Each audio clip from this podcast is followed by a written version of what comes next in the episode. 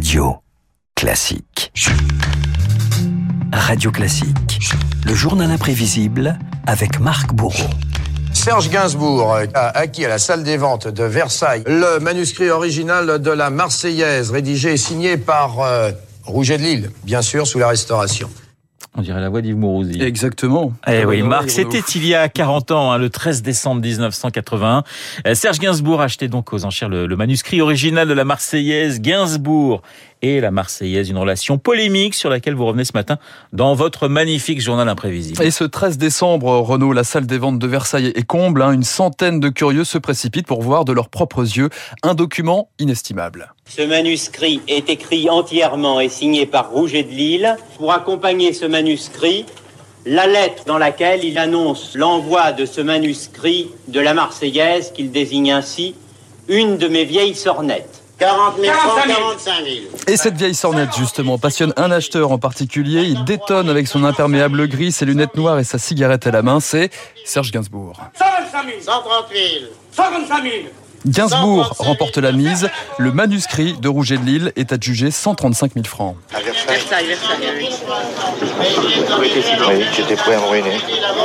J'étais prêt à me ruiner, lance Gainsbourg, qui repart au milieu des applaudissements et des huées. L'épilogue de deux années de polémique.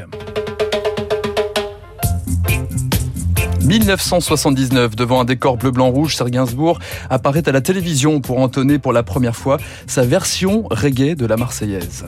Allons enfants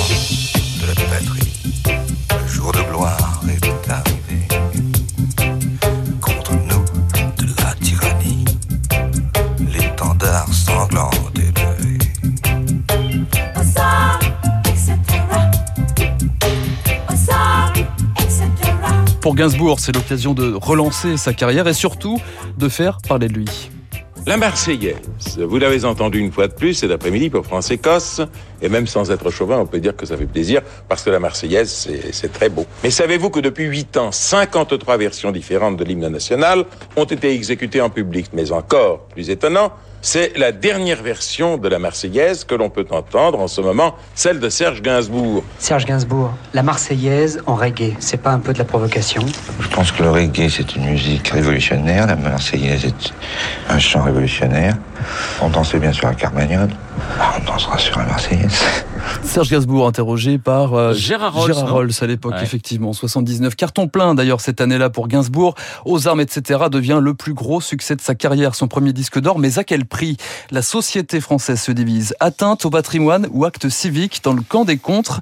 La première charge vient du journaliste Michel Droit. Ouvrez les guillemets. Oui, je cite Michel Droit, cette version de la Marseillaise est une odieuse chienlit Gainsbourg plus crado que jamais, exhale comme on ferait des bulles dans l'eau sale. Ouais, l'artiste, euh, voilà, c'est pas L'artiste soulève aussi la, la colère des anciens combattants.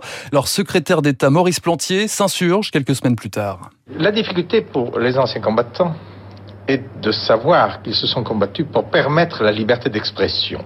Je me suis indigné qu'elle passe. Il m'a été répondu par une radio qu'on ne lui donnerait plus les meilleures heures d'antenne et qu'il ne passerait plus qu'une fois par semaine.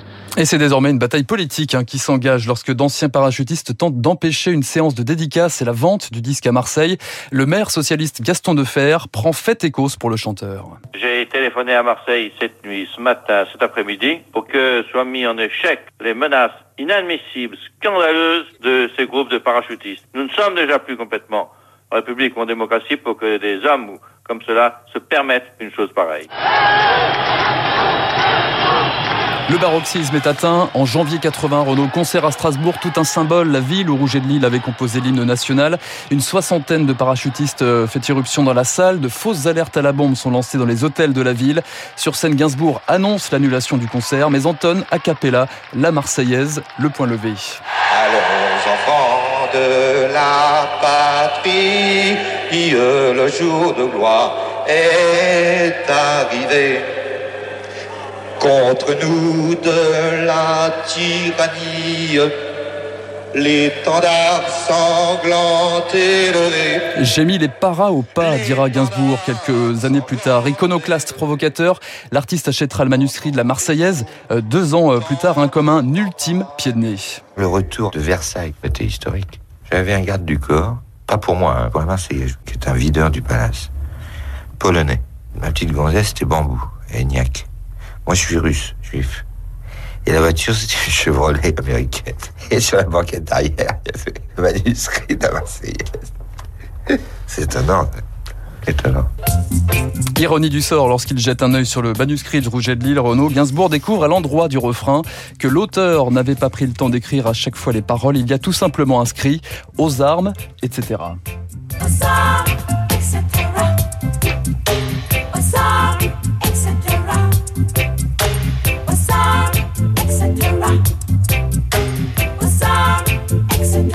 moi, la version de Gainsbourg me permettait d'apprendre les autres couplets on ne change On jamais. moins, voilà. effectivement, Enfin, oui. J'adorais, nous entrerons dans la carrière quand nos aînés n'y seront plus.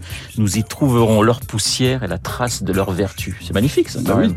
Le Beaucoup journal. moins guerrier, beaucoup moins guerrier. Beaucoup moins guerrier. Le journal imprévisible de Marc Bourreau. Vous apprenez toujours des choses sur Radio Classique. Merci Marc. Il est euh, 7h54. Dans un instant et dans un dans un style très différent, le décryptage de David Barrault. À tout de suite.